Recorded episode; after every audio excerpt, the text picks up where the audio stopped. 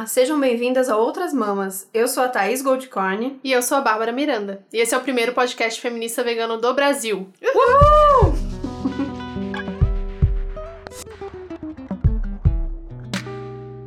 A gente tá forçando um uhul porque tá, tá, tá engajando bem. Tá, então a gente tá. vai forçar. Gente, primeiro recadinho que a gente já falou em outros episódios, tá rolando a Pod Pesquisa. É uma pesquisa pra. Como é que fala isso? Conhecer o saber a público de podcast. é. Isso. E aí é feito pela ABPod. A gente já colocou os links aí nas nossas redes. Procurem lá, ABPod, Pod Pesquisa 2019. Isso é muito importante. A gente fala tanto aqui de tornar essa podosfera mais diversa. Então a gente precisa entender quem já ouve podcast e que sim, é, mulheres ouvem podcast, veganas ouvem, nem tem essa opção. é, vegana ouve podcast, pessoas, né, diversas aí e que ouvem podcasts de mulheres. Então participem lá rapidinho. Tem umas perguntas legais pra você que ouve não só outras mamas, como outros podcasts. A gente não tem nada a ver com isso, a gente só é uma produtora de podcast. É, pra sim. gente também é interessante depois analisar esses dados, entender quem tá ouvindo. Aliás, a gente lançou hoje mesmo, né? Que a gente estava gravando na segunda-feira. Esse episódio sai amanhã. A nossa própria pesquisa também, pra- que a gente quer conhecer melhor vocês, pra saber até o que mais vamos produzir ano que vem, né? Que a gente tem vários planos, vamos conseguir direcionar aí melhor o nosso trabalho no ano que vem. A nossa é mais rapidinho ainda. Vai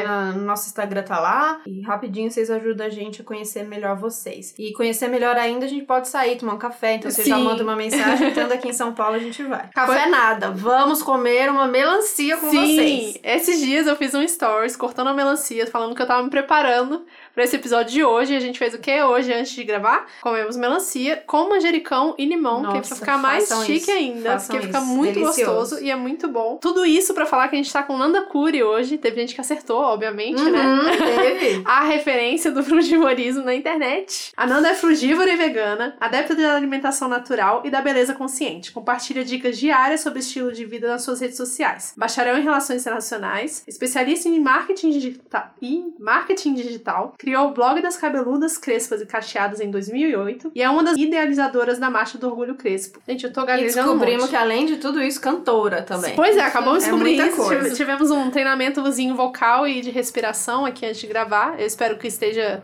vocês estejam ouvindo nossa voz melhor. Não, Melhor. né? Já comecei mal. Não, tamo bem, tamo indo bem. É, a gente conhece a Nanda já há um tempo, né? Do, do Uhum. rolê vegano aqui de São Paulo, que apesar de eu ir no rolê pastel frito e, né, no seu rolê tão frutas, a gente sempre se tromba aí no ativismo, na- mesmo nos restaurantes. E aí, eu também, a, a gente colocou aqui que a primeira vez que eu ouvi falar dela já foi organizando piqueniques de Uhum. frutas. E eu pensava, meu Deus, não, gente, como? Vai levar só fruta. Só fruta, como é? Então, essas mesmas dúvidas que acho que vocês podem ter tido também. É, a gente que já é vegana, a gente lembra que a gente passou por essas mesmas dúvidas quando a gente contou pros amigos que comem carne que a gente virou vegana. Então, a gente resolveu trazer a Nanda aqui pra contar pra gente como é, por que é, como é, tirar essas dúvidas que a gente tem e, de repente, fazer a gente pensar mais sobre Uhum. nossa alimentação. Pra quem já é vegana, ainda tem muita coisa pra pensar. Pra quem tá em tra- transição, pra quem tá pensando sobre isso, ou pra que você só é um ser humano que quer continuar aí um pouquinho melhor vivendo, né? Saudável. Qualquer pessoa vale esse podcast. Então, sem preconceito, sem já pensar que não, eu não gosto de vegetais, eu não gosto de fruta, vamos ouvir, porque é uma história de vida, uma história de uma pessoa que tem muito pra dividir com a gente acho que a gente pode aprender e sair Uhum. daqui comendo mais frutas. Sim, então eu acho que a Nanda pode se apresentar um pouquinho mais, né? E falar um pouco mais do seu trabalho. Bem-vinda, Nanda. Bem-vinda. Muito obrigada. Mulheres maravilhosas que eu admiro. Aqui eu tô muito empolgada de ver vocês fazendo a apresentação do programa, porque eu comecei, o primeiro podcast que eu ouvi foi o de vocês. Olha! É, assim, basicamente é o único podcast que eu ouço, assim. Eventualmente eu escuto Que um honra. outro. E eu acho muito incrível mesmo, assim. Então, todas as convidadas que vocês já tiveram aqui até hoje, maravilhosas. Ainda não ouvi todos, mas é, fico muito feliz de estar aqui. Obrigada. Se apresenta. A Babi falou um pouquinho aí da sua biografia ali mais formal, mas conta pra Aham. gente. A gente geralmente pergunta como que você chegou nesse rolê de vegana ou do, de como você é, está hoje. Você sempre foi assim? Você nasceu comendo frutas? nunca comeu um baconzinho frito, uma pururuca? Conta essa, esse processo Aham. rapidinho e aí depois a gente vai é, conversando mais sobre isso. Mas conta de você, um pouquinho da sua trajetória meio resumida, se isso for possível. Bom, eu nunca gostei de bacon. Mas é, eu sou vegana há 7 anos. Eu tenho 37 anos. Gente, Não parece. como mais fruta. Como mais fruta, sério, tô sério, chocada agora. Sério. Ai, gente, não, mas é, é real, assim. Eu sou frugívora há, vai fazer 3 anos agora, em janeiro. E desde que eu adotei o frugivorismo, eu me sinto cada vez mais jovem. Então, assim, você de fato, quando consome muitas frutas, né, e muitos vegetais, principalmente as frutas, que tem muitas vitaminas, muito antioxidantes, eles ajudam muito, assim, a nossa pele a ficar mais iluminada, a, mais, a ficar mais hidratada. A gente tem mais viço mesmo na pele. Uhum. Essa vitalidade Viço. mesmo. Viço é a palavra que eu definiria essa pele dela. Vocês Eu não tenho tão brilho.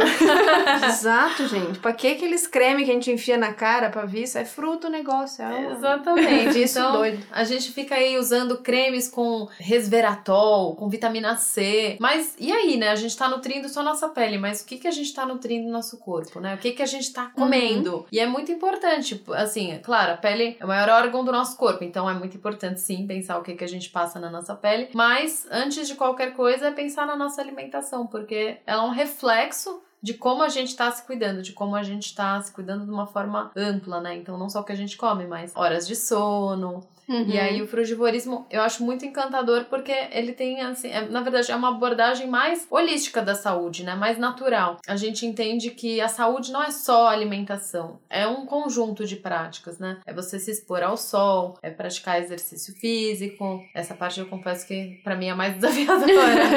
Eu não gosto muito de atividade física, mas eu tento fazer aí o meu melhor pra mexer o corpo, né? Uhum. Dançar, caminhar, enfim. Detesto puxar ferro, mas a gente vai encontrando o nosso caminho dentro das coisas que a gente sente prazer, né? Acho que não Uhum. tem uma fórmula. Mas começa com, com entender que é muito importante a gente comer frutas, né? E depois que eu entendi, conheci mais o frugivorismo, eu passei a consumir de fato uma quantidade muito grande de frutas e isso impactou diretamente a minha saúde, meu bem-estar, saúde física, emocional, mental, porque tá tudo relacionado, né, com a microbiota no nosso, no nosso intestino, Sim. que são as bactérias, né, que vão digerir o nosso alimento. Ah, então minha vida mudou, assim, depois que eu adotei o veganismo primeiro, né, assim como a maioria das pessoas, cresci numa, numa cultura, uma família que comemorava tudo com churrasco ou com pizza e muito queijo. É, teve uma época da minha vida que eu lembro que o jantar da minha família era lanche, né? Pão, peito de peru ou blanquê de peru, que era uma Uhum. coisa super mais saudável. considerado light, né?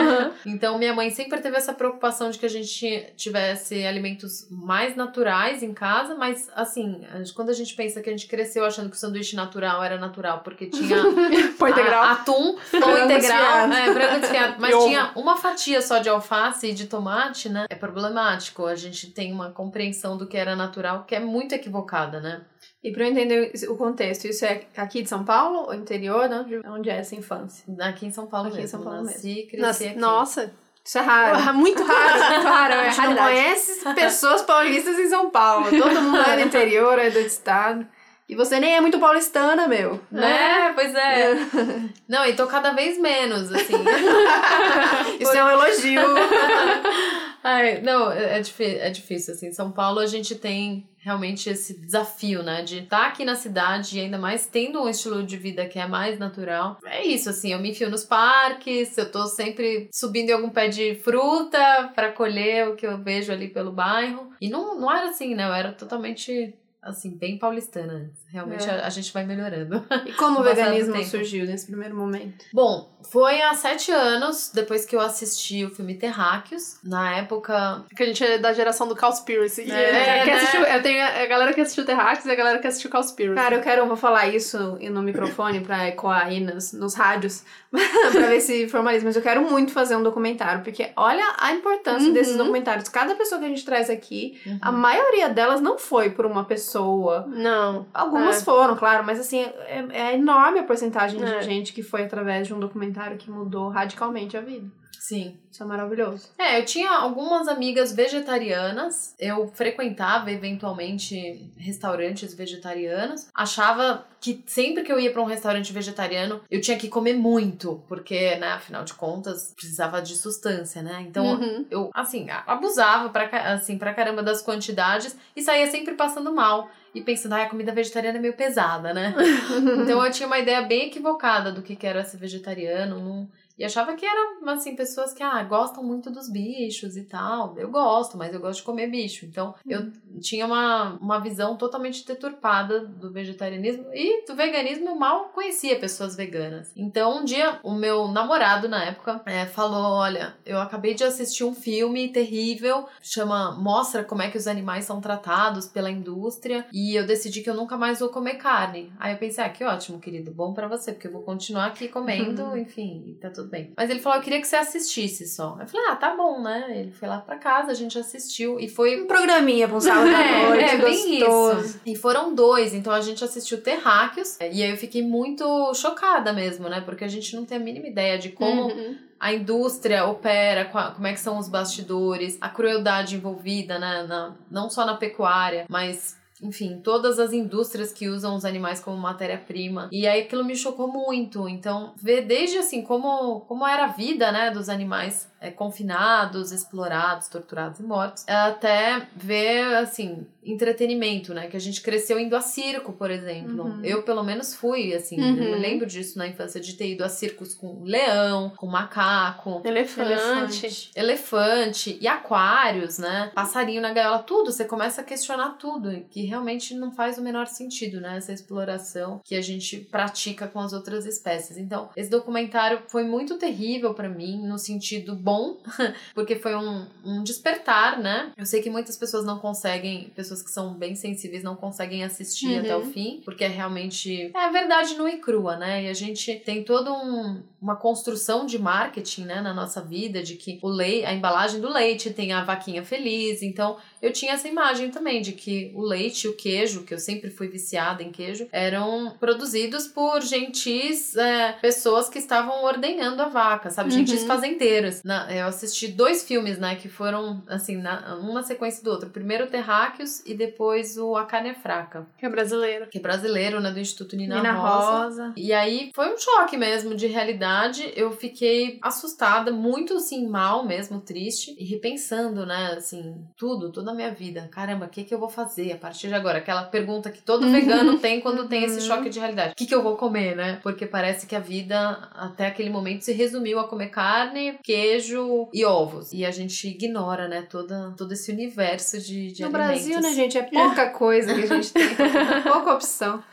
Tá, então, a e a partir daí já aconteceu a mudança? Ou foi uma trans- transição mais lenta? Durou uma semana a minha transição. Ah, foi rápido. É, foi rápido, porque eu já tinha decidido que eu ia ser vegana. Então, a partir do dia seguinte, eu já tava repensando o que, que eu ia comer. Coincidiu com o período que eu tinha aca- acabado de sair do meu emprego. Então, no meu emprego, eu comia, né? Ali, eu trabalhava na Avenida Paulista. Então, eu comia naqueles restaurantes. Eu nunca tinha tido que preparar uma comida, nunca tinha feito um arroz, feijão, eu não sabia cozinhar nada. Quando eu me vi em casa, ou seja, sem um emprego, me vi obrigada ali a olhar para a comida. Eu não tinha a mínima ideia do que preparar. Aí eu comecei a chorar. Fui ao mercado chorando, assim, quatro horas da tarde, porque eu realmente não sabia o que fazer. Então era quatro horas da tarde eu não tinha almoçado, porque eu não sabia mesmo o que, que eu poderia comer. E aí eu fui ao mercado e ah, tá, tem aqui um potinho de arroz pronto, um potinho de feijão, um potinho de legumes. Acho que eu vou pegar tudo isso, esquentar numa frigideira, vai dar uma coisa boa. Frigideira é maravilhoso. Ah, melhor que micro-ondas. Panela. Melhor que micro-ondas, né? É, é. Aí foi. Talvez eu tenha até feito no micro-ondas. Mas enfim. Aí foi isso. Então eu comi ali, eu, nossa, é, até que eu fiquei satisfeita. Aí liguei, né, pro, pro meu namorado, né? Porque eu não sei o que comer. E ele sabia cozinhar. Então ele foi, me ensinou a fazer arroz, me ensinou a fazer feijão, fazer uns legumes, né, no vapor. Aí comprei uma panela né, para fazer legumes ao vapor. E aí que começou o meu processo de entender, né, de onde vem a comida. Porque até então eu tinha certeza que vinha do restaurante ou do mercado. Caramba, tá vendo, gente? Há É. esperança pra você que não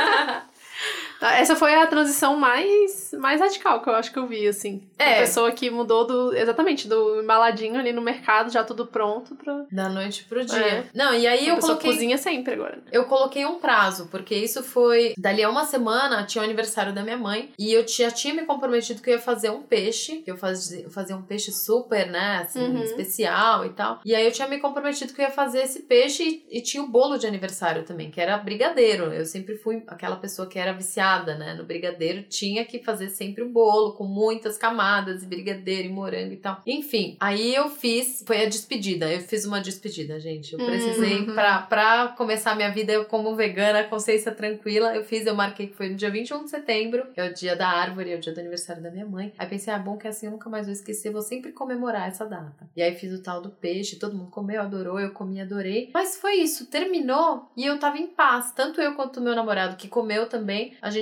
definiu aquela data como o dia em que a gente ia se tornar veganos. E a partir dali, não só a gente começou a praticar o veganismo, como a gente começou a pesquisar mais, entender. Então, eu fui buscar nutricionista, porque realmente eu percebi que eu não tinha a mínima noção do que, que era uma nutrição, apesar de que eu já tinha uma lembrança de, enfim, ter passado com nutricionista em outra época da vida, porque eu tive transtorno alimentar no início da vida adulta. E eu lembro que uma das coisas que eu tratei com a nutricionista naquela época foi que eu falei para ela, ai, eu, ela me falava que eu tinha que mastigar carne, eu não sei se era 28 vezes, era uma coisa assim, porque eu comia rápido demais. Eu era uma pessoa que, assim, sentava à mesa e comia em 15 minutos, no máximo. Uma refeição, assim, inteira, né? E aí ela me falou que eu precisava trabalhar isso, que eu precisava mastigar muito e tal. E a carne, ela falou: ah, a carne você tem que mastigar, sei lá, 28 ou 32 vezes. Era uma coisa assim. E eu fiquei muito incomodada com aquilo, porque quando eu fui tentar praticar, me dava ânsia de vômito. Em comer e mastigar tanto aquela carne que não. Aí eu falei pra ela: eu posso ser vegetariana?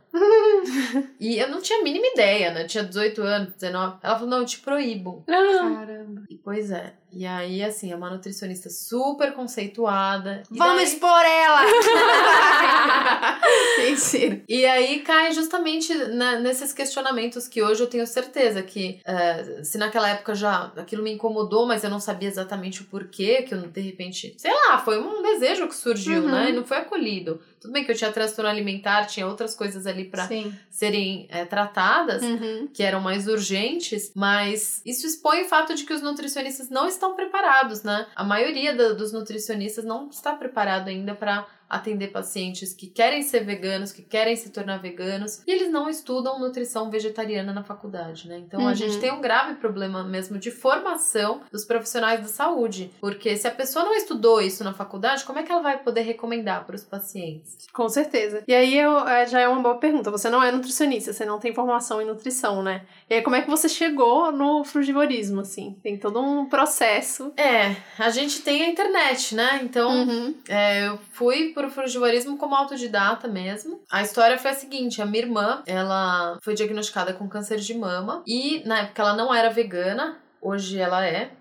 E Ai, que, que Ah, privilegiada. é? Ela vegana, privilegiada. é, ela não se declara vegana porque ela não é ativista e tal, mas ela tem uma alimentação vegetariana estrita, né? Enfim, aí por conta do câncer de mama, ela inicialmente recusou o tratamento e foi, um, foi uma, uma coisa assim muito assustadora para nossa família, porque o diagnóstico chegou e a, todos os médicos com quem ela passou falavam: olha, você tem que fazer uma cirurgia daqui a duas semanas, porque seu caso é muito grave, não sei o que mais e tal. E aí me, me causa uma sensação de que os médicos, sei lá, pa- passou assim para mim, tanto para mim quanto para ela, essa sensação de que será que a gente pode confiar nisso? Porque será que não é tipo uma indústria que tá ganhando muito dinheiro com esse tanto de gente sendo diagnosticada e fazendo cirurgia? Porque ela tava se sentindo ótima, ela não tinha nenhum sintoma. Ela descobriu, através da insistência dela para fazer o- os exames todos, porque a própria ginecologista não queria fazer a mamografia. Então ela falou: não, eu gostaria de fazer e fazer todos os exames, porque ela tava com uma manchinha no seio. E aí, quando ela recebeu o diagnóstico, ela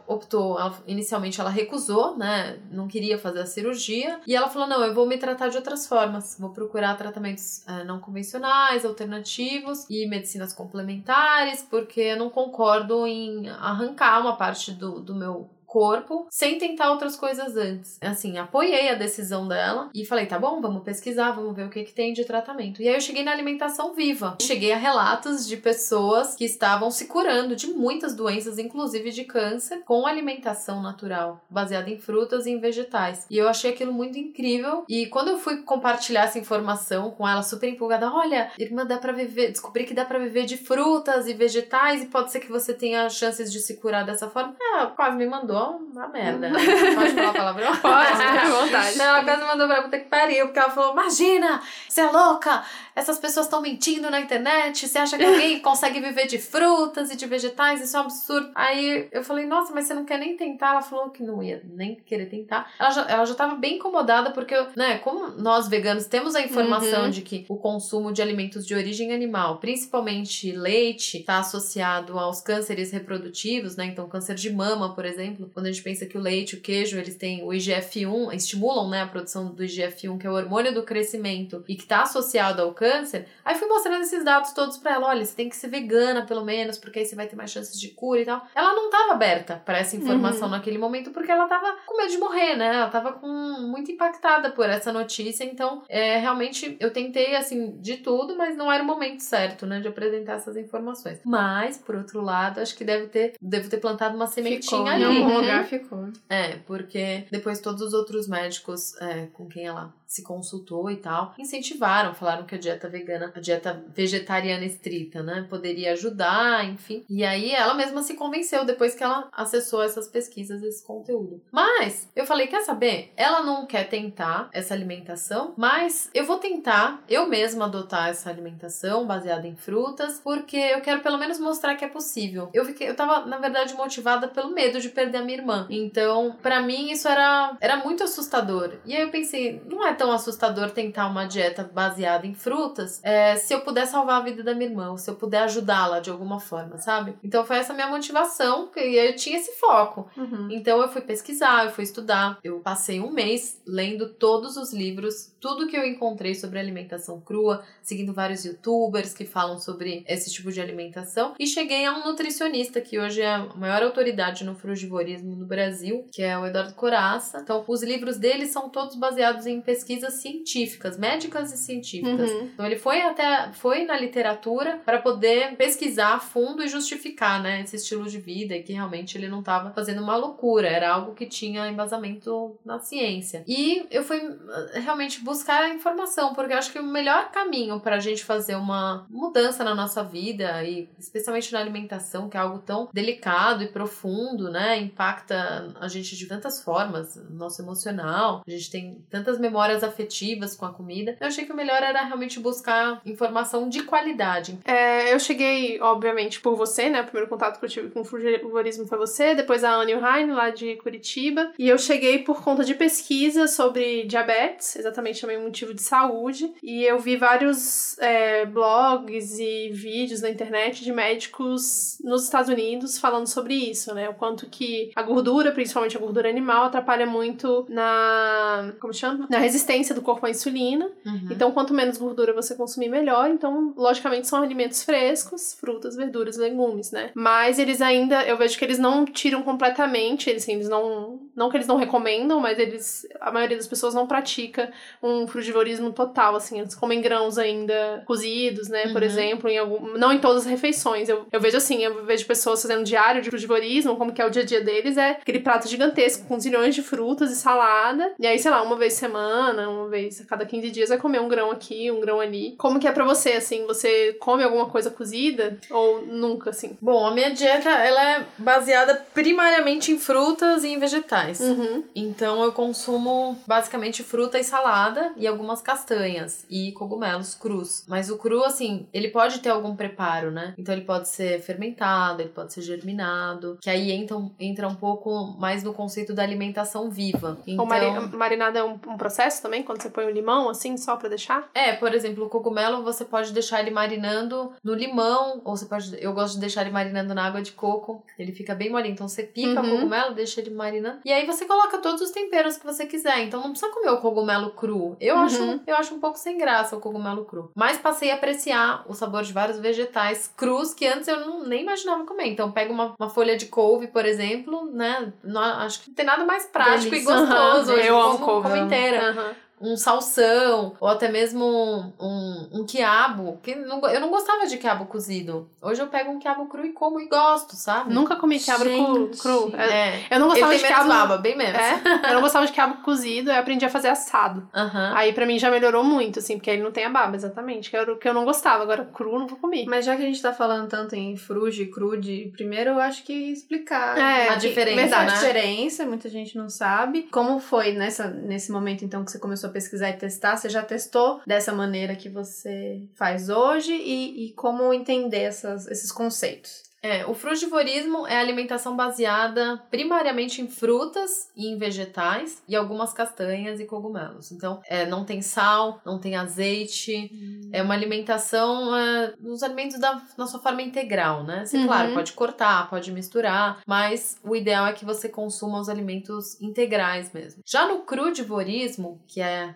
são alimentos crus, você pode fazer algumas preparações. Então dá para você fazer processos de fermentação, de germinação, de desidratação. E aí tem uma gama infinita de possibilidades de receitas, né, que você pode criar. Então, inicialmente, eu comecei com o frugivorismo mesmo, sem sal, e cortar o sal, o açúcar. Eu que era viciada, gente, em paçoca. Quem não é? Nossa, paçoca pra mim era assim, a melhor comida vegana junto com batata frita. Uhum, Então, uhum. eu não era uma vegana muito saudável, assim. Não conheço nenhum.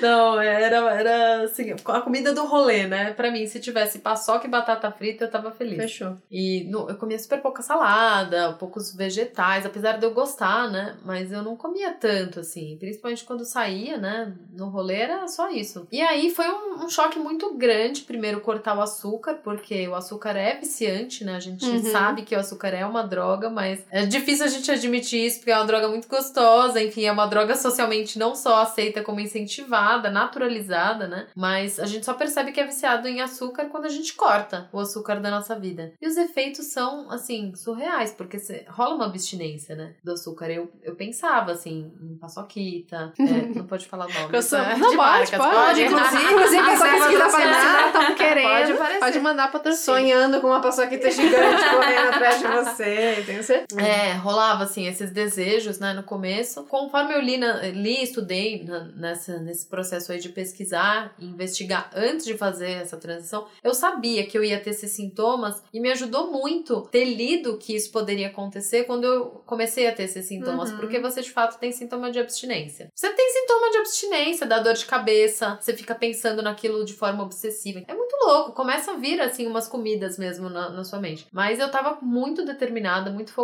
assim, quando, assim como quando eu me tornei vegana, que eu tava focada, nunca mais comer nada de origem animal, nada que tenha sido causado sofrimento aos animais. Então eu também fiquei focada em vou manter essa dieta à base de frutas e de vegetais pra sentir realmente se faz sentido, se é possível, porque eu também tinha minhas dúvidas se era possível Uhum. Se eu não ia sentir falta ou se eu Uhum. ia me sentir fraca, né? E quando eu me tornei vegana, isso foi uma coisa que, que eu senti que ninguém me tinha me falado que isso poderia Uhum. acontecer. Então eu me senti fraca, eu senti umas tonturas durante umas duas semanas e depois eu, também. fui entender que era Uhum. normal e que Uhum. era comum, porque era o corpo se adaptando. Então essa adaptação também aconteceu comigo no frugivorismo, porque você não tá, não, não tá acostumado a comer tanta fruta, então você fica meio perdido no começo com, a, com Quanto eu relação às quantidades, exatamente. O que, ah, sei lá, no café da manhã era fácil, né? Então, ah, vou comer uma, uma banana com pasta de amendoim, né? Era mais fácil porque eu ia usando um pouquinho desses, desses elementos, né? Tipo, ah, amendoim pode, legal, então pasta de amendoim vai poder também. E aí foi ficando muito mais fácil. Mas com, é, com assim, uma semana, duas já praticando, eu já não sentia mais necessidade. Então,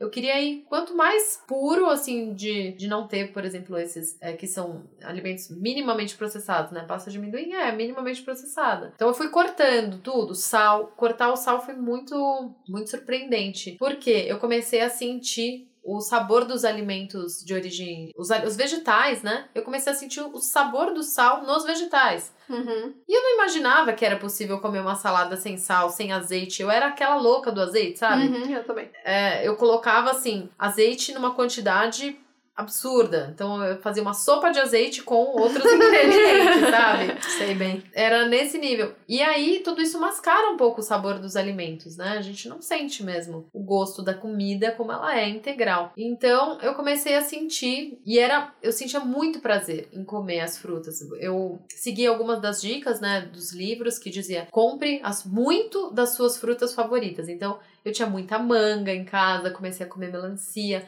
Eu nunca tinha pensado em comer meia melancia, por exemplo, numa refeição. E, e realmente, assim, é uma experiência que é incrível, assim, vale a pena quem, quem quer se aventurar, fazer é, uma experiência frugívora, assim, por um, um dia, uma semana que seja, eu recomendo fazer esse, esse teste de fazer uma monorefeição, que a gente chama, né? Que é comer uma única fruta, até a, a quantidade que você se sente satisfeito e sentir o benefício, porque a digestão é muito rápida, você se sente muito mais leve, porque não tem essa mistura toda que a gente faz de alimentos, né? Então no frugivorismo tem um pouco desses conceitos de quanto menos mistura você faz, melhor vai ser a sua digestão. E aí eu fui fazendo essas experiências. E eu lembro que a primeira vez que eu, depois de ter passado, né, por esse detox, que eles dizem que as nossas papilas ah, gustativas demoram mais ou menos 10 dias para se, se, se recompor completamente. Então eu passei mais ou menos 10 dias sem sal. E quando eu fui experimentar uma comida com sal, minha língua queimou. É, eu, loucura! Eu, eu, achei salgado demais, eu não conseguia mais comer comida com sal. Então eu passei praticamente dois anos sem consumir sal. E eventualmente eu consumia azeitona em alguma preparação. E isso era o máximo, assim, sabe? Que que eu conseguia. Por quê? Eu entendi que toda vez que eu comia sal, eu me sentia desidratada.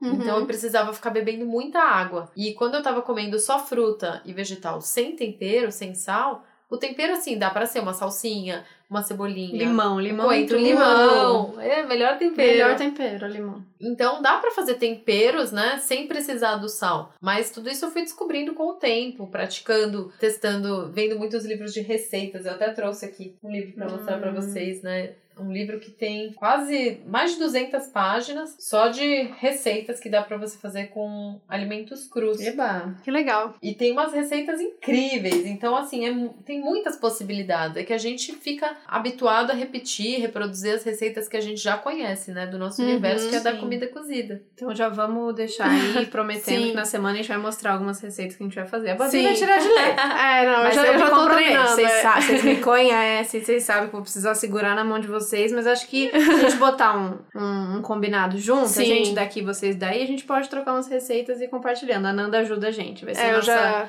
nossa mentora. Eu já tô conversando com a Nanda no WhatsApp já, pedindo umas dicas, perguntando algumas coisas que eu tava com dúvida, porque é, eu realmente quero diminuir a quantidade. Eu como muito sal, eu gosto muito de comida salgada e eu sinto falta, tipo, essa semana que eu comi muito mais fruta, chegava uma hora do dia que eu falava, meu Deus, eu preciso de sal, sabe? Uhum, é a sim. coisa da abstinência mesmo. Mas teve algumas coisas que eu já fiz mudança, tipo, o meu Café da manhã agora é sempre frugívoro já. E salada, eu não lembro a última vez que eu pus azeite e sal, assim, não tem mais. E isso eu só eu não descobri pesquisando nem nada disso. Eu saí para comer com a Ana e com o Rain. E aí a gente foi num restaurante self-service à vontade aqui em São Paulo.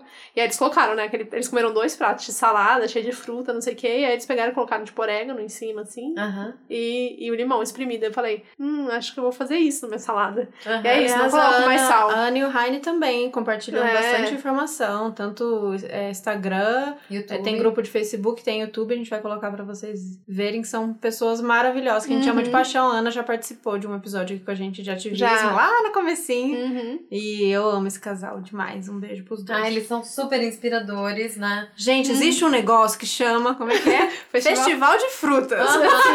Vocês não podem acreditar que existe. A, a Nanda conta tudo o que aconteceu aqui, mas eles contaram pela primeira vez e a gente ficou chocada. Que é um negócio acontece em Nova York, que é gigantesco, assim. E é tipo uma rave de frutas. É uma uhum. rede de frutas. As pessoas comem frutas, é muito divertido, é muito bonito. e eles casaram no festival de frutas. Ah, eles né? conheceram, eles se conheceram lá, lá uhum. e casaram lá, não? É muito Eu acho que sim. E eles estão fazendo um documentário agora sobre frugivorismo. É. Sim, então, é incrível. Então, falando sobre isso, e que eles mostrando muitas imagens de lá, e a pesquisa que eles têm feito pro documentário, tem muitas frutas que a gente nunca viu na vida. Então, uhum. eu queria que uhum. você falasse um pouco disso. Como foi também explorar um universo novo? Acho que a gente, como vegana, já fez uma coisa que saiu ali, porque minha comida era super variada. Era arroz, de frango e uma folha de alface com meio tomate cortado em cima. E chamava Quando de salada, tinha, né? Salada. quando tinha. E quando eu virei vegana, explorei um monte de coisa que imagina, eu não comia é, abacate desse jeito de comer de maneira salgada, ou as coisas que a gente faz agora, a gente pega a berinjela e inventa uma coisa super diferente. Uhum. Então, o veganismo já trouxe um monte de coisa nova. Eu imagino que aí,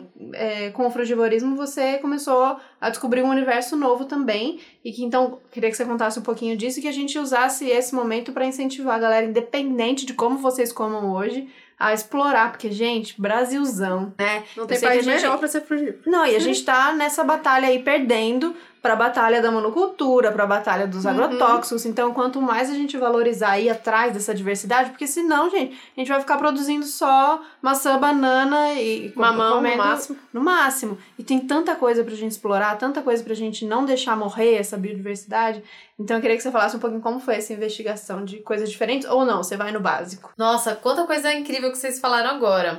É, bom, eu sou super fã né, da Ana e do Rainy, esse festival que, que vocês mencionaram. Eu tenho muita, muita, muita vontade mesmo de ir, de conhecer. Ainda não rolou, mas 2020, se tudo der certo, eu estarei lá, que é o Woodstock Fruit Festival. É o maior festival frugívoro do mundo. E, inclusive, inspirada no Woodstock Fruit Festival, eu tô fazendo um, um festival também aqui junto com alguns é, amigos frugívoros, que é o nosso festival frugívoro aqui brasileiro. Aconteceu agora no final de semana passado e Hum, foram mais agora. de 100 pessoas. Que legal. Então, é, esse movimento também tá crescendo, né, Hum, aqui no Brasil. Super concordo que quando eu me tornei vegana, é, ao invés de restringir o meu cardápio, que era o que eu imaginava, ah, eu vou restringir minha alimentação, que triste. Imagina, eu, pelo contrário, ampliei. Uhum. Fui conhecer muitos outros alimentos, começar a comer mais fruta, inclusive, porque eu era aquela pessoa preguiçosa para comer fruta. Então, é, eu me lembro quando eu era criança, até adolescente, minha mãe chegava com a manga descascada e cortada, Nada melhor. implorando pra eu comer, né? Ela come essa Gente, manga. o meu pai tirava a pelinha da mexerica. Não é que ele Ah, descascava a mexerica, ele tirava, descascava e Tirava tirava, aquela parte parte branca. que hoje em dia, gente, eu como Põe tudo pra aquilo, dentro. Tudo pra dentro. Ele descasca, pra deixar aquela parte bem brilhosinha só, ele já Aham. descascava e me entregava no pratinho assim. Que mimadinha. Pois né? é, Mas pois ele é. trazia. Então, aí era assim que eu comia fruta. Eu realmente tinha preguiça de comer fruta. O que eu comia, assim, era uma banana por dia. Uhum. E até eu lembro que quando eu passei nos nutricionistas veganos, eles falavam, ah, é importante você ter, tipo, uma, duas, três, Três frutas, frutas por três dia. frutas por é dia. eles falam, é. né? Algum, já, já ouvi isso. E aí eu achava que tava tudo bem, que né, era o suficiente. E sempre comia as mesmas frutas. Era banana, maçã e manga, vai, no máximo. Que eu sempre gostei muito de manga. E aí, quando eu me tornei fruge, eu de fato, assim, não só ampliei a quantidade de, de frutas que eu conhecia, e tenho até um- uma aba no meu Instagram mostrando os destaques, né? Que chama Primeira Vez. Então, primeira vez provando frutas que eu nunca tinha ouvido falar, Uhum. nunca tinha provado. E é muito legal isso da gente legal. conhecer frutas novas, né? No Brasil, a gente tem uma variedade tão grande de frutas e de vegetais, ainda mais quando a gente fala de punk, né? Então, Uhum. são mais de 15 mil alimentos catalogados e a gente não, não comercializa nem 200 tipos, nem 200 variedades. E de, dentre essas 200, a maioria das pessoas come 3, 4, 5 tipos ao Uhum. longo do ano. E alimentação frugívora, assim, a alimentação onívora, basicamente, em geral, as pessoas comem no máximo 20 grupos de alimentos ao longo do ano. Já o vegano, ele pode consumir até, enfim, considerando os vegetais até 300, mais de 300 tipos de alimento. E o frugívoro consome, né, também assim, quando você fala de frutas, são mais de 200, 200 variedades de frutas que a gente pode consumir ao longo do ano Caramba. considerando as frutas da estação, as frutas nativas. Então, algo muito incrível que aconteceu comigo e que eu atribuo ao frugivorismo é, naturalmente, eu passei a estar mais conectada com a natureza. Então, passei a ter mais vontade de viajar e ir pro meio do mato, de colocar o pé na terra, passei a prestar mais atenção nas árvores. Então, dando a volta no quarteirão da minha casa, onde eu morava há vários anos, eu passei a observar, nossa, aqui tem um pé de amora. Eu nunca tinha visto um pé de amora na vida. Pra mim, como eu falei, a amora vinha do supermercado, da feira, no máximo Paulista raiz. né? Paulista raiz mesmo. Numa caixinha de plástico. Então eu passei a observar pé de amora, pé de pitanga e de jabuticaba que se conectam com a minha infância, né? Eu cresci numa escola que tinha um pé de jabuticaba, então olha, nem tudo está perdido. e aí eu passei a observar mesmo as árvores frutíferas de São Paulo e encontrar espécies nativas aqui que a gente não vê nos supermercados, não vê nas feiras, porque não são comercializadas. Uhum. E é uma loucura quando a gente pensa na, na, na, perda que isso significa, porque é uma cultura toda, né? É a nossa biodiversidade mesmo. Então, tem muito para ser explorado, inclusive comercialmente. A gente pensa aí no cultivo dessas frutas que são as mais pedidas, né? As mais uhum. esperadas no mercado, mas se a gente for pensar nessas outras tantas frutas nativas, né? Hoje, por exemplo, né, uh, vindo para cá, é, eu vi gente vendendo siriguela, é, jabuticaba, e que são já frutas uhum. um pouco diferentes, né? Que a gente Sim. não encontra com tanta facilidade, mas que são facilmente encontradas aqui. Pitanga, né? Tá na época de pitanga, tá. então acabou a época de amora agora, que pena. Porque que pena. Eu colhi muitas amoras, vocês colheram amora? Eu colhi uhum. pitanga, eu tô colhendo pitanga ainda, na verdade, pela rua. É, tem muita. Então é isso, é a gente observar a cidade, ver que tem natureza na isso cidade. Isso em São Paulo, hein, gente? Imagina a galera Nossa, aí do de outros estados. Acho que eu fiquei preocupada, bem. na verdade, porque eu, eu era a pessoa que o sonho era morar em São Paulo na vida, mas aí eu mudei, né? E eu virei vegana. Quando eu virei vegana, eu falei, ah, não, tá de boa, não, não quero mais morar em São Paulo. Mas acabou que eu vim morar aqui. E o meu desespero agora é eu conseguir voltar, pelo menos para onde eu tava, que é um pouco mais próximo da natureza, lá em Brasília. Mas você falou que virou frugívora, quer ficou mais, mais perto do mato, eu vou querer morar no mato. Porque já, já foi muita transformação já. É, o negócio é que a gente, mesmo morando em São Paulo, eu acho que eu tenho uma super missão aqui em São Paulo, né? uhum. né? Porque é muito fácil você ser frugívora, frugívora isolada da sociedade. Uhum, seu plantando ali os seus uhum. orgânicos, não quer mais saber de nada da, da cidade, essa loucura, esse caos.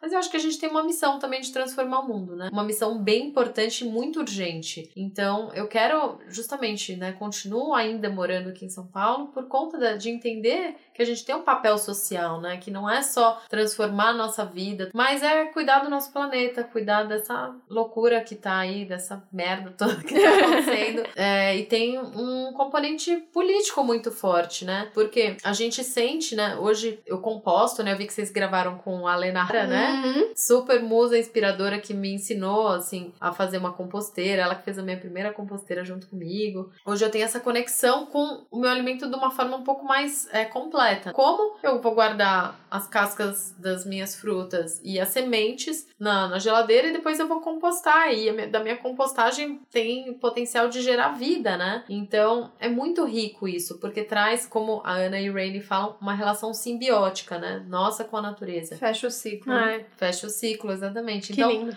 quando a gente pensa que os, a gente tem, pensando aí na nossa evolução da nossa espécie, a gente começou a dominar o fogo, estima-se que há cerca de 100 mil anos, né? Atrás. E a espécie humana é, calcula-se que a gente já habita aqui o planeta Terra há cerca de 8 milhões de anos. Então, ao longo de 8 milhões de anos, a gente comia comida crua. E não era carne, com certeza, porque era muito mais difícil a gente caçar do que a gente coletar alimentos que estavam ali prontos, né? Nosso DNA, mais de 99% do nosso DNA é igual ao dos macacos, né? Nós somos primatas antropóides, classificados assim pela biologia. Então, se mais de 99% do nosso DNA é igual ao dos macacos, o sistema digestivo deles é igualzinho ao nosso, a dentição também. As enzimas que eles secretam para fazer a digestão dos alimentos também são iguais às nossas. E aí, o que, que eles comem, né? A gente olhando para os macacos. Eles comem plantas, né? Folhas e muitas frutas. Então, faz muito sentido, assim, a gente pensar na nossa espécie, o quanto a gente se distanciou desse modelo, né? E o quanto esse modelo de alimentação pode contribuir para a regeneração planetária, né? Pensando que cada fruta que a gente come, vamos pensar num mamão, por exemplo, ou numa melancia que tem muita semente, se cada fruta que a gente comer, a gente se comprometer a espalhar algumas dessas sementes ou germinar e plantar algumas dessas sementes, olha quantas árvores contém, né? quanta vida contém dentro de uma fruta. Então, a gente precisa né, plantar muitas árvores para reverter o dano que a gente causou ao planeta, né? Aquecimento global e perda de vegetação e de biodiversidade. Então, se a gente pensar que a gente planta um pé de árvore, isso não só vai alimentar outros seres humanos, ou nas,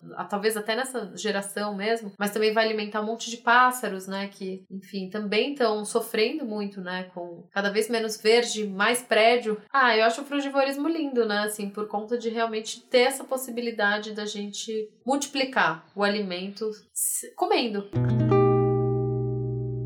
Muito lindo. E a gente fez, falando em fruta, né? Que é só o que a gente tá falando agora, a gente perguntou no Twitter se você pudesse comer só uma fruta para sempre, qual seria? E as respostas foram muito boas, eu destaquei algumas aqui que a gente vai ler juntas. Mas eu quero falar do ranking aqui, que as mais Hum. votadas foram a banana, tiveram, teve 12 votos, o abacate teve 6, o abacaxi teve 2, fica aí pro André, né? Que odeia abacaxi. Como alguém pode odiar Com Ao- certeza não comeu abacaxi maduro. Deve comer abacaxi verde e achar que é assim a vida. Mas eu gosto de abacaxi. Eu gosto de abacaxi de qualquer jeito. Verde. eu- aliás, eu gosto das frutas mais verdes do que madura, por incrível que pareça. Sério? É. A questão da- de quando a gente come as frutas verdes é que elas têm mais amido, então a digestão delas vai ser mais lenta e um pouquinho mais Hum. difícil. Então as frutas mais maduras, elas são mais nutritivas. Entendi. questão da gente acostumar o paladar também. Eu não gostava também, por exemplo, de banana hiper madura, né? Aquela Uhum. banana com a casca preta, que todo mundo fala, ah, ele joga Já fora, passou. estragou, Uhum. né? Nossa, hoje é.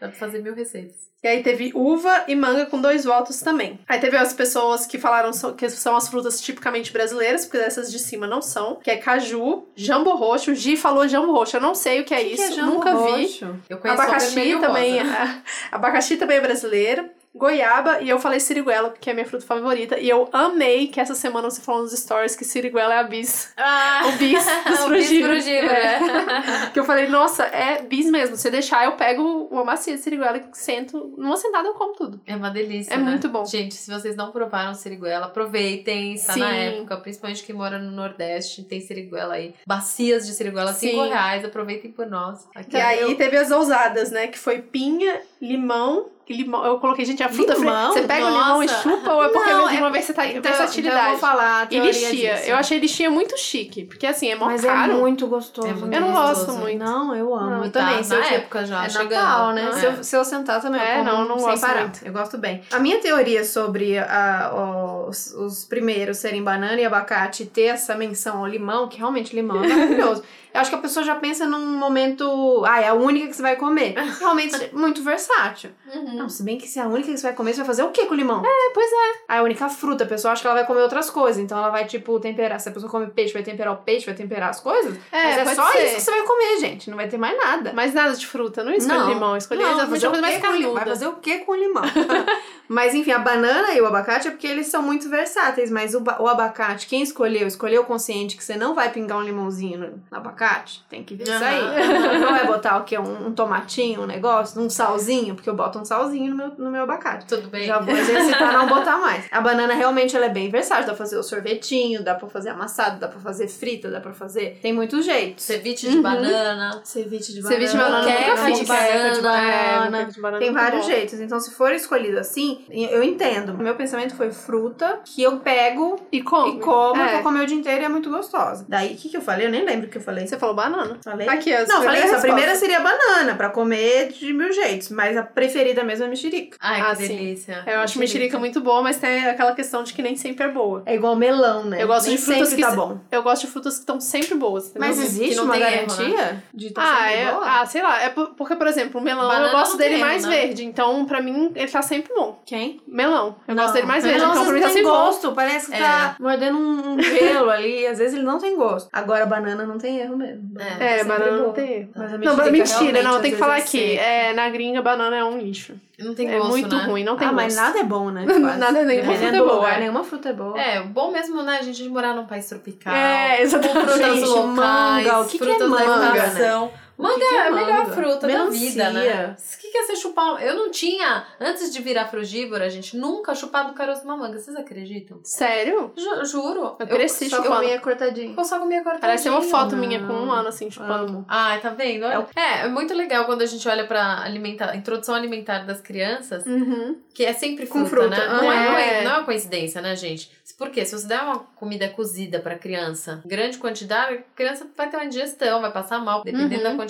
E nem tempero, pode também, tipo sal, né? Pode esses temperos orégano, essas coisas mais naturais, ervinhas, mas sal, por exemplo, não pode dar pra criança. Pois é, mas querem uma prova maior que essa, de que bebê, depois que desmama, a primeira coisa que come é fruta. E assim, é natural. Você dá uma manga ou uma banana pra criança, eles vão saber como digerir. Então, é muito bonitinho. Eu vi uma amiga fazendo a introdução alimentar do, do filhinho, e ele pegava a banana, ele ainda não, não mastigava, não tinha dente, mas ele pegava a banana, enfim, mas ele amassava a banana com a mão, ou seja, já começa o processo de digestão na mão. Então, ele amassou e depois ele colocou na boca e fica mais fácil, né, de, Uhum. eh, de digerir e de engolir. É muito lindo. Introdução Uhum. alimentar é um bagulho lindo demais. E aí a gente vê como assim, o que que é a gente comer uma fruta com prazer, né? Porque a gente, né, come- eu comia manga dessa forma ridícula, que é co- comer em pedacinho. Mas comer uma, chupar uma manga, não tem nada melhor. Chupar um caroço de manga, gente. Nossa, aquela sem Escorrendo ainda. aqui, É. pescoço, descendo. Nossa, eu descia, eu morava num prédio em Brasília que tinha uma mangueira bem do lado. A gente descia, subia o pé, ficava lá em cima chupando manga. Nossa, muito gostoso. Dá pra morar embaixo do pé Dá. de manga. né, Gente, eu dei um Google verão. Imagens aqui no tal do jambo roxo que a Gi falou. E é a coisa mais linda. Parece uma, uma pera com pimentão. É lindo. Nossa, maçã, bonito mesmo. É lindo formato de mesmo. pera. Não sei definir, mas é bem bonito. Quero provar. Gi, só tem aí? Vou ter que ir pra, pra Natal pra provar? Vamos. É, eu acho que as melhores frutas estão no Nordeste. Com Com certeza. Que Porque lá. caju. Aliás, não só as frutas, né, gente? Né? Tudo, as Tudo, melhores é. Pessoas, melhores praias. É, e aí vamos falar um pouco de saúde. Obviamente, as pessoas sempre perguntam. Se a gente que é vegano, as pessoas sempre perguntam. E as proteínas, você deve receber essa pergunta Sim! muito mais do que a gente. Eu tenho até um vídeo que eu gravei com a Manu, que é uma amiga frugívora, tá no meu IGTV, que a gente começa falando sobre as, as perguntas que a gente mais recebe, né? As dúvidas frequentes sobre frugivorismo. E, e as proteínas é a clássica, né? Tem outra também que eu falo que é engraçada, que é o. E nem arroz e feijão, que é o nem peixe vegano, né? Então, né, quando eu fui estudar sobre frugivorismo, essa também era uma dúvida minha. E aí, é, no, no livro Saúde Frugal, desse nutricionista que eu mencionei, tem é, um, capi um trecho que fala só sobre as proteínas. Então, assim, basicamente, a gente precisa de proteína quando a gente está em fase de crescimento, quando a gente está crescendo, porque a função da proteína é justamente fazer a gente crescer. Então, quando que a gente precisa de mais proteína na vida? Quando a gente é bebê. Considerando que o alimento mais nutritivo para seres humanos é o leite materno da própria espécie, né? que faz com que um bebezinho, né, recém-nascido, dobre de tamanho, até dobre de tamanho com seis meses de idade, a gente pensa, tá, então o leite tem bastante proteína, né? O leite humano. Quantos por cento vocês acham que tem de proteína no leite? Menor É a mesma ideia. De 5 a 6%. Nossa, bem pouco. É muito pouquinho. E as frutas e os vegetais? Quanto vocês acham que tem de proteína, em média? Não varia bastante, assim? Varia, mas Não não, é tanto assim. Em média, 5 a 6%. Então, é a quantidade ideal que a gente precisa. Quando a gente come alimentos que são muito ricos em proteína, por exemplo, grãos ou alimentos de origem animal, a gente está sobrecarregando nosso sistema, né? Para que ele tá tentando fazer um sacrifício ali para se livrar daquele excesso, né? Então, nosso rim, nosso fígado, ele sofre muito com esse consumo excessivo de proteína e a gente vive numa sociedade que idolatra proteína porque, enfim, a gente nossos conceitos, né, de o que é uma nutrição saudável, eles estão muito ultrapassados. Então, eles são, além de serem baseados na alimentação cozida tradicional e não levarem em conta né, os benefícios da alimentação crua, ainda a gente ainda está discutindo a polêmica do ovo, sabe? Se, se que ovo é o melhor, ainda é considerado por muitas, muitos nutricionistas profissionais de saúde o alimento mais nutritivo do mundo. Só que assim, não ninguém vai pesquisar de onde, de quando que surgiu essa informação. E aí nunca mais questionou isso e assim, dizem que né, o ovo é super, mas ninguém fala que é um alimento com excesso de proteína, excesso de gordura e Uhum. fora toda a crueldade, né, aí na, na cadeia de produção. Sim. Então as proteínas vêm de uma alimentação diversificada. Se, ah, se você colocar, por exemplo, no Chronometer, que é um, um aplicativo, eu não uso, tá? Mas tem muitos frugívoros que usam. A quantidade de alimentos que você ingeriu ao longo do dia, ele vai te dar exatamente quantos por cento de proteína, quantos por cento de vitamina, todas as vitaminas que a gente todas as nossas necessidades. Vai colocar ali é, o tanto de comida que você comeu e o quantos por cento que você bateu da sua meta. Então, se você bater a sua meta de calorias por dia, que é basicamente as suas necessidades diárias para ter energia, para estar hidratado e bem nutrida, você bate a sua meta de proteína. Então, não precisa se preocupar com aquela composição de, ah, eu tô colocando aqui esse brócolis porque ele tem mais proteína. Claro, tem alimentos que têm mais proteína. Então, por exemplo, castanha, né, dentro da alimentação crua. Para atletas que querem, né, ou que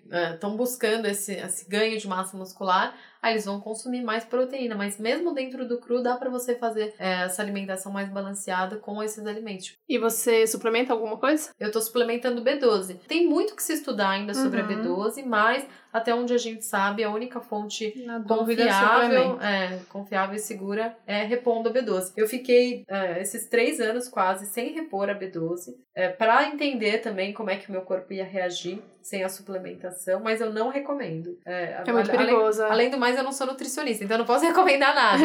eu tô falando da minha experiência, né? Uhum. Então, eu queria ver se de fato, porque tinha muitas pessoas que falavam: ah, você comer cogumelo tem B12, você comer orgânicos direto da terra, sem lavar, tem B12. Gente, não, não deu certo. E eu senti prejuízos de não ter suplementado a B12. Então, perda de A memória. B12 é bem Uhum. sério, Né, assim, realmente não dá pra brincar com isso. Então Uhum. hoje eu suplemento e acho que todo mundo que é vegano ou que quer cuidar da saúde deveria investigar a B12, não sair por aí também Uhum. tomando suplemento, Um monte, comprando, uhum. Né? Porque viu na internet alguém recomendou que Sim. B12 e tal é ótima. Não, gente, o ideal, se, se independentemente do, do seu tipo de alimentação, é procure um nutricionista. E para qualquer mudança na Sempre. alimentação, Uhum. procure um nutricionista. Sim. Claro, dá pra gente fazer. Questione sempre. É isso que eu, que eu queria aproveitar e falar aqui. Mesmo isso, se você procurar, se você quer fazer essa transição, seja pro veganismo, seja para comer melhor, ou seja pro frugivorismo, procure uma profissional. É, de qualquer maneira, sempre seja crítico, que é o que a gente teve que fazer. Uhum. Então, isso que você tá ouvindo aqui, até o que. E, e aí tô, tô num momento já incomodada com essa coisa de, da autoridade que é, as pessoas colocam quando tem um, um, um vídeo no YouTube ou um podcast, de que falou, é isso, vou seguir porque eu ouvi falar. Não, tudo que a gente tá falando aqui, vocês questionem também. Uhum. Tudo que a Nanda falou, tudo que você viu no Uhum. vídeo no YouTube, você também. E, o- e o que o seu médico falou, que o seu nutricionista, tudo a gente tem que questionar, né? Uhum. Nada tá dado assim, então você vai fazer como ela fez. Você quer fazer isso? É isso? Faz testes, estuda, né? Não, não, não tem jeito. Não né? vai ouvir, não vai ter um. A gente ficou é, brincando que ela vai ser a nossa mentora, mas é pra, como uma orientação. Mas pra você, você vai ter que buscar Uhum. o seu jeito e fazer de maneira responsável. Então existe gente, a maioria das pessoas estão adoecidas comendo alimentação que é a chamada convencional. Então, se pra você tá sendo muito chocante ouvir comer só frutas achando isso irresponsável, o que a gente tem feito hoje do normal é mega irresponsável. Então, questiona, ouve o que a gente tá falando aqui, absorve o que você acha que pode funcionar, vai pesquisar mais. A gente vai colocar dica, né, Nanda, no final de Sim. livro, de de canal no YouTube de né? referência, você vá atrás, vai pesquisar, mas questione, faz teste. Eu tô na, na de fazer teste também, que foi muito o que você fez. Deixa eu ver se dá pra ficar sem B12. Opa, não dá. E Uhum. volta. A gente tem que testar, gente. Nada tá dado Sim. aqui pra gente, não. E aí eu queria chamar a atenção agora pra, pra galera que já é vegana, na verdade, porque a gente tem muito essa coisa de tipo, ah, pelos animais, só de virar vegano você já tá fazendo o suficiente, né? Basicamente isso, Uhum. assim. Mas pela sua própria saúde, a gente reflete pouco sobre isso. E aí você tem todos os documentários, né? Tipo, Forks Over Knives, o What the Health, o, teve o novo agora, o Game Changers, que ve- veio como a dieta dos gladiadores, né? Que eles falam sobre os benefícios da dieta vegana e tudo. E aí meio que deixa em aberto, assim, tipo, Qual ah, você- dieta qual vegana? dieta vegana, né? E eu vejo muito, eu comecei a acompanhar esses médicos que estão nesses documentários, e eles falam exatamente isso, tem que ser uma dieta mais crua possível, Aham. né, com o mínimo de óleo possível, porque você vai comer castanha, tem óleo também, Uhum. azeitona tem óleo também, mínimo de óleo possível e baseado em plantas. Então Uhum. não é qualquer dieta vegana, né? Se você for um, um vegano que vai comer batata frita e hambúrguer todos os dias, não vai funcionar essa dieta pra você. Talvez seja melhor do que se- né, comparando com o quanto de carne que você comia antes, provavelmente vai ser melhor pra sua saúde, né? Não vai ter colesterol e tudo. Mas ainda assim não é uma dieta totalmente saudável, né? E a gente tem que chamar atenção pra isso de que, cara, não basta ser vegano se você tá falando de saúde, Uhum. né? É, só o fato da pessoa ser vegana, ela já tá muito menos Uhum. exposta, né, às principais doenças crônicas e degenerativas que Uhum. mais matam na atualidade. Câncer, diabetes, hipertensão. Doenças cardíacas, né? Exato. Então, só da pessoa ser vegana já tem um grande benefício para a Uhum. saúde, né? Porque você tira aqueles que são os elementos que mais causam é, inflamação no Uhum. nosso corpo, que são os alimentos de origem animal. Enfim, quando você vai ainda pro cru, o benefício é muito maior. E aí, de fato, assim, realmente, se vocês quiserem sentir ou pesquisar esse benefício, é, eu acho que nada melhor do que a prática mesmo, porque Quanto mais benefício você sente, mais você vai querer praticar, e isso vai te incentivando, e você vai seguindo outras pessoas, vai se nutrindo de informação. E, de fato, as pessoas, as populações mais longevas do mundo são as que têm uma alimentação mais próxima da vegana e que, e que têm um maior consumo de frutas per capita. Então, quando a gente fala nas recomendações, né, dos órgãos mundiais, tipo Organização Mundial de Saúde, é recomendado que a gente consuma no mínimo, quantas porções de fruta vocês consomem por dia? Eu como quatro. Quatro porções, né? É, umas três. Então, três ou quatro. É recomendado que a gente consuma no mínimo meio quilo por dia. E a maioria das pessoas, dos brasileiros, não consome nem uma fruta por dia. Então vocês já estão muito acima da média. Uhum. Mas assim, não tem é, restrição e os médicos, é, e principalmente os nutricionistas que estão querendo trabalhar com emagrecimento, né? Eles falam, não, não pode comer muito fruta. Açúcar. É, é, porque é muito e açúcar. é um absurdo, gente. É um absurdo, porque é, se você for pensar um, arroz, um feijão, um macarrão, é carboidrato puro. E aí vai ser quebrado e vai ser, né, vai em amido e glicose. Então, assim, basicamente você está comendo açúcar. Só que o açúcar das frutas é o açúcar que a gente deveria consumir, né? Porque é o nosso combustível principal para a gente ter energia e é um açúcar simples. Então ele não depende tanto da insulina para ser metabolizado uhum. e ele é digerido muito mais rapidamente com as fibras. É, com, a, com todo o pacote nutricional, né? Com as fibras, com a água, com as vitaminas. Então, esses médicos que dizem que você tem que restringir a quantidade de frutas, suspeitem deles, questionem. uhum. Questionem tudo. Questionem bem. É. Mas eu lembro muito disso. Eu acho que eu, eu sempre, na minha infância e adolescência, eu sempre fui magrinha. Mas a minha irmã e a minha mãe, elas viviam em dieta, dessas dietas mais malucas e dietas conhecidas e tal. E eu lembro muito de ser dieta de que restringia fruta, assim. E eu não entendia, porque na minha cabeça era natural que fruta uhum. era uma coisa que fazia parte das dietas de emagrecimento, porque uhum. é fruta, poxa. Não, mas tal, tais não pode. Então na primeira semana não podia nenhuma, aí, ou só, sei lá, as mais limão e alguma coisa assim. Uhum. E a banana, por exemplo, era a última que ia entrar e lá na frente. É muito doido, né? O natural é que a gente foi adaptado pela natureza para digerir frutas, para ser o nosso combustível principal. Então, por isso que não só é possível a gente viver de frutas e de vegetais, que também são importantes é, na nossa alimentação, mas é a forma que você que a gente consegue absorver a maior quantidade de nutrientes e a menor quantidade de toxinas. E eu achei muito interessante Legal. você falando que com a sua alimentação você é, já tá bem, junto disso, já tá bem hidratado. Então você nem precisa encanar tanto com essa questão que eu fico pegando no meu pé de que tem que beber bastante copo d'água e tal por dia. Que eu não tenho essa. Acho que a maioria de nós, né, tá desconectado com isso, então eu fico esquecendo de beber água e, e eu não gosto muito de beber água. Mas na alimentação, já na fruta tem tanta água já que você precisa muito menos beber água. Sim, sim. Se você pensar, por exemplo, na melancia, uhum. no melão, na maçã, na uva. São alimentos muito ricos em água, né? É, a banana, por exemplo, que é dos alimentos que menos tem água, acho que ela, a composição dela é 70% de água. É muita água. Caramba. Nossa. E a melancia é 90%. Então, se você consumir, por exemplo, meia melancia numa refeição, provavelmente você já bateu a sua cota de água do dia. Então não dá sede se você come muita fruta. E, é, segundo as pesquisas também, observação com primatas, é o que faz mais sentido, porque eles praticamente não, não bebem água. É uma quantidade assim irrisória. Uhum. Porque se a gente tivesse vai na natureza, né, em equilíbrio, a gente, sei lá, iria beber água, tá, estaria mais expostos a predadores, por exemplo. Então, se você consumir bastante fruta, você vai estar tá bem hidratado. Claro, você está mudando sua dieta, você sente sede, beba água, uhum. precisa uhum. beber água. Fazendo gente, exercício. É, água é o nosso é. nutriente principal, né? Tanto que as pessoas que fazem o tal do jejum de 21 dias bebem, bebem só água. Uhum. Então, é um nutriente essencial. Mas a gente consegue absorver melhor essa água estruturada, né? Que é o que a gente chama, porque é a água que vem com esse pacote nutricional completo. Então, hoje eu me sinto muito mais hidratada consumindo a água das frutas do que a água que, enfim, é envasada.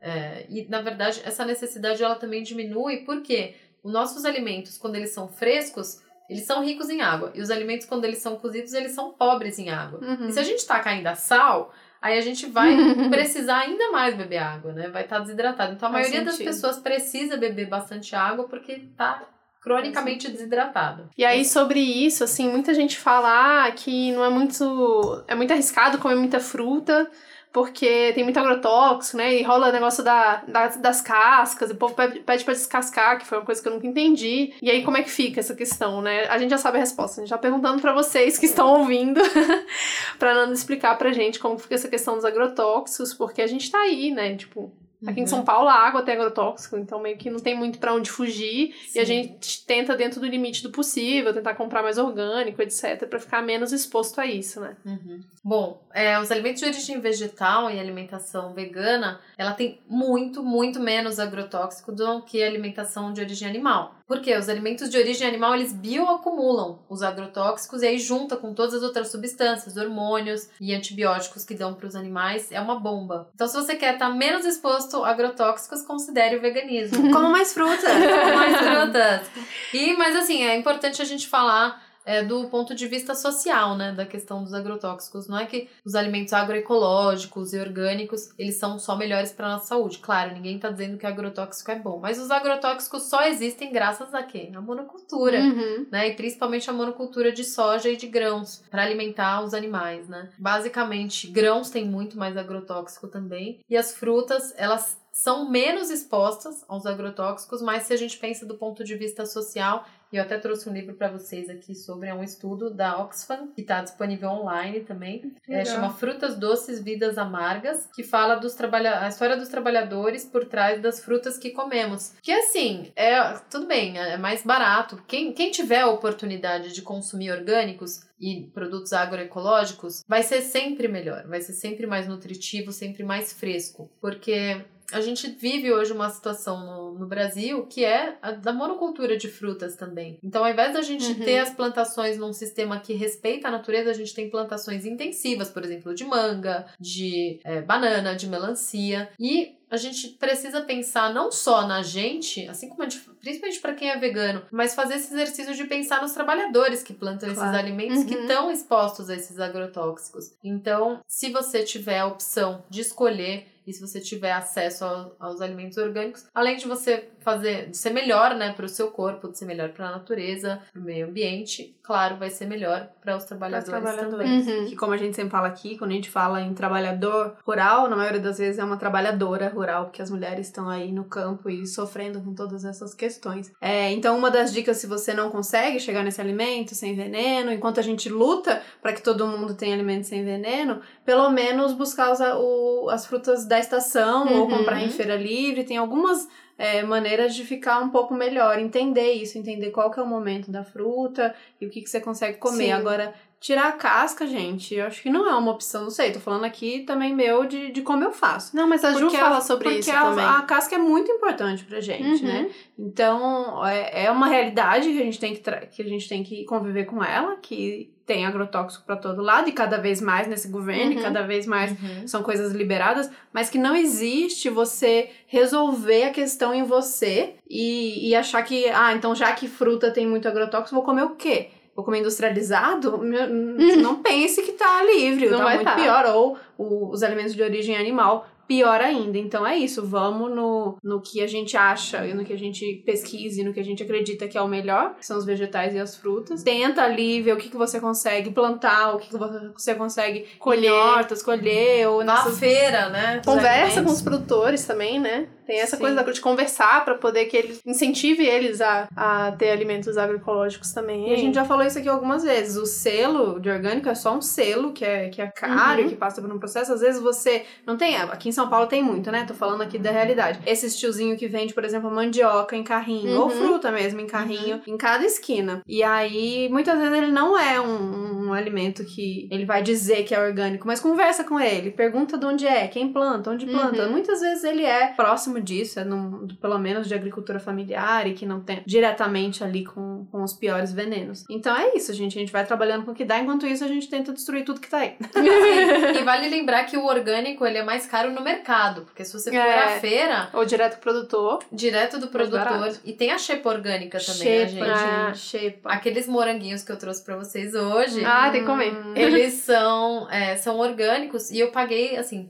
quatro caixas de morango, 15 reais. Caramba. Caixinhas, ca- quatro caixinhas. Então, assim, se você for comparar com o preço do morango tradicional, no mercado, é mais barato. Uhum. né? E é- você ainda tá fortalecendo o produtor, você sabe quem foi que plantou, se tá, se tá, como é que foi a safra dele naquela, naquele período, Uhum. né? Você realmente fortalece uma lógica que faz muito mais sentido.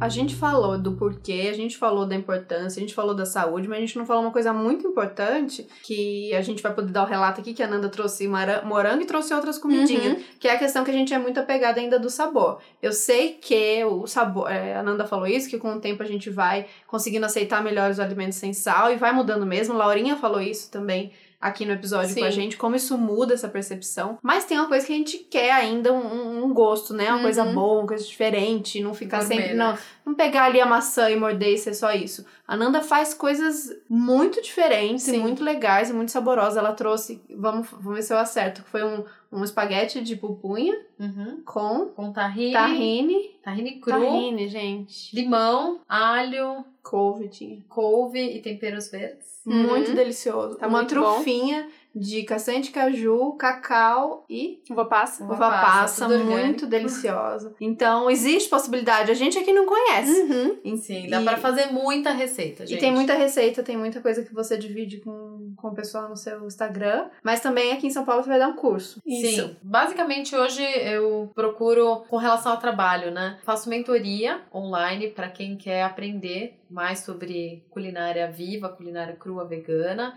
e quem quer aprender mais sobre esse estilo de vida, lembrando sempre que eu não sou nutricionista nem médica, posso só dar algumas dicas do que funcionou para mim, Formada na caminho- vida. é, a minha experiência e o caminho, né? Os livros e tudo mais. Ah, e ensino as pessoas a fazerem receitas. Então, dou aula particular de culinária e tô fazendo agora. Tenho já dois e-books de receitas. legal. Um é o Guia da Semana Fruge, inclusive Uhum. fica o convite vamos, vocês. vamos, vamos, vamos, vamos. Para fazer, que quiserem experimentar, se alimentar de frutas e de vegetais crus por uma semana, não tem contraindicação. É, e aí tem várias receitas bem gostosas lá. E o curso agora vai ser sobre uma ceia frugívora e crua, crua de Natal, né? Uma ceia crua e vegana de Natal. Então, se você tá ouvindo agora, na terça-feira, esse curso vai ser no próximo. No domingo agora, Domingo dia agora. 1 de dezembro, com receitas que vão do simples ao gourmet. Legal. Legal. Tá em São Paulo aproveita que isso é é, muito especial. E assim, se você não tá é, pensando em fazer uma mudança na sua vida, gente, acrescentar, que é o que Sandra É. Guimarães também fala. Ó, dê um jeito de citar Sandra de algum jeito. Maravilhosa. É, se você não consegue tirar, acrescenta. E, meu, pensar na possibilidade que você pode colocar uma coisa, experimentar uma coisa que você não tinha pensado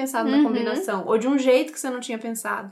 Isso é muito maravilhoso, isso é muito rico. Então acrescenta. Primeiro põe um monte de coisa, depois você pensa em cortar. A Nanda tá fazendo uns queijos. Ah, é Vocês não verdade. acompanham no Instagram, acompanha, porque é de babá. Sim. Quero muito provar esse queijo. Os queijos de castanha de caju fermentados. E aí compartilha com a gente, aí testa as receitas, marca a gente pra gente ver. A Nanda me deu a dica de fazer o, o hummus com um grão de bico germinado. O grão de bico está germinando, eu espero que amanhã ele esteja pronto pra eu poder a fazer gente já. conta. Olha, eu tô muito animada em fazer uma semana. O que, que você acha? Eu Nanda? acho. Acho que a gente pode fazer e relatar tudo no E Instagram. aí, quem quer fazer com a gente, escreve pra gente. A gente vamos pensar num jeito de fazer isso. Quem Ah, Uhum. tem uma hashtag já que é a Semana Fruge. Tá, Legal. Vamos fazer. E aí, se vocês quiserem fazer, fala com a gente. E a gente vai marcando junto e, e dividindo as, as receitas, as- os sintomas, porque a gente vai ficar louca. abstinência, batendo cabeça. A gente faz um grupão de apoio pra gente conseguir. Uhum. E eu tenho certeza que vai ser, no final disso, vai ser super recompensador. Uhum. Porque quando a gente se propõe a fazer uma coisa e é uma coisa boa pro nosso corpo e boa, né? E a gente viu que não é. Eu pensava muito, vou falar isso depois de conhecer você, Ana. é, e eu pensava muito que era só uma questão individual, era só pela saúde. E a gente vê hoje que é como o veganismo nesse sentido de ser muito mais amplo, né? É uma visão geral pro bem de todo mundo. É melhor Uhum. todo mundo, é melhor pro, pro planeta como um todo. Então eu, eu mudei totalmente a minha visão, porque eu tenho essa tendência, que é horrível, de não conseguir fazer as coisas quando é só pra mim. Então eu pensava, não, veganismo não é pra mim, então beleza, consigo. Agora, fruge, pra eu ficar mais saudável? Não, tá de boa, assim. Primeiro que é um pensamento horroroso, porque Uhum. sim, eu tenho que pensar em mim. E segundo, sabendo que não é só pra mim, me anima muito mais. Então, acho que é bom a gente saber que não é só uma questão de você se sentir melhor. Isso vai acontecer, mas que é para todo mundo, né? Como tudo que a gente fala aqui. É abundância, né, gente? Ao invés de pensar que a gente vai restringir a nossa alimentação, é pensar quanto a gente vai ampliar, né? De conhecimento, de experiência, de sabores, de Muito conexão. Uhum. Muito bom. Então, com mais frutas, mais vegetais, crus, de preferência, sem sal, com pouco óleo. e pra finalizar, a gente queria falar que essa semana tem sorteio para as nossas apoiadoras. A gente vai sortear o livro Ecofeminismos, que foi organizado pela Daniela Rosendo e o Fábio. É, e tem outros autores Outros muito autores legais, muito tudo bons. sobre ecofeminismo. Vocês sempre perguntam dicas de leitura ecofeminismo. Realmente não tem muita Não tem muito em bibliografia português, é. Então esse lançamento tá com a capa maravilhosa da Camila, Rosa, Rosa. que também já apareceu aqui. Prefácio de Sandra Guim- Guimarães, citada duas vezes. Vou dar um jeito de citar três até acabar esse episódio. E então a gente vai sortear. Ela foi muito querida, Dani, de, de encontrar e, e, e fornecer esse livro pra gente sortear pras apoiadoras. Então, é, se você ainda não é apoiadora, entra lá aqui entrando ainda esta semana. Sim. No Apoia-se, você entra no sorteio desse mês. Acho que é isso. É isso. Finalizar? Nanda, muito Muito obrigada. obrigada. Ah, que Mamãe, foi um prazer. Olha, foi- Comidinha, livro e episódio gravado. Tô, ó, Perfeito. fica de dica para as próximas convidadas, tá? Obrigada. Nanda. Obrigada, Obrigada. gente. Muito obrigada pelo convite. E comam mais frutas. E é isso aí, Uhul. como mais frutas.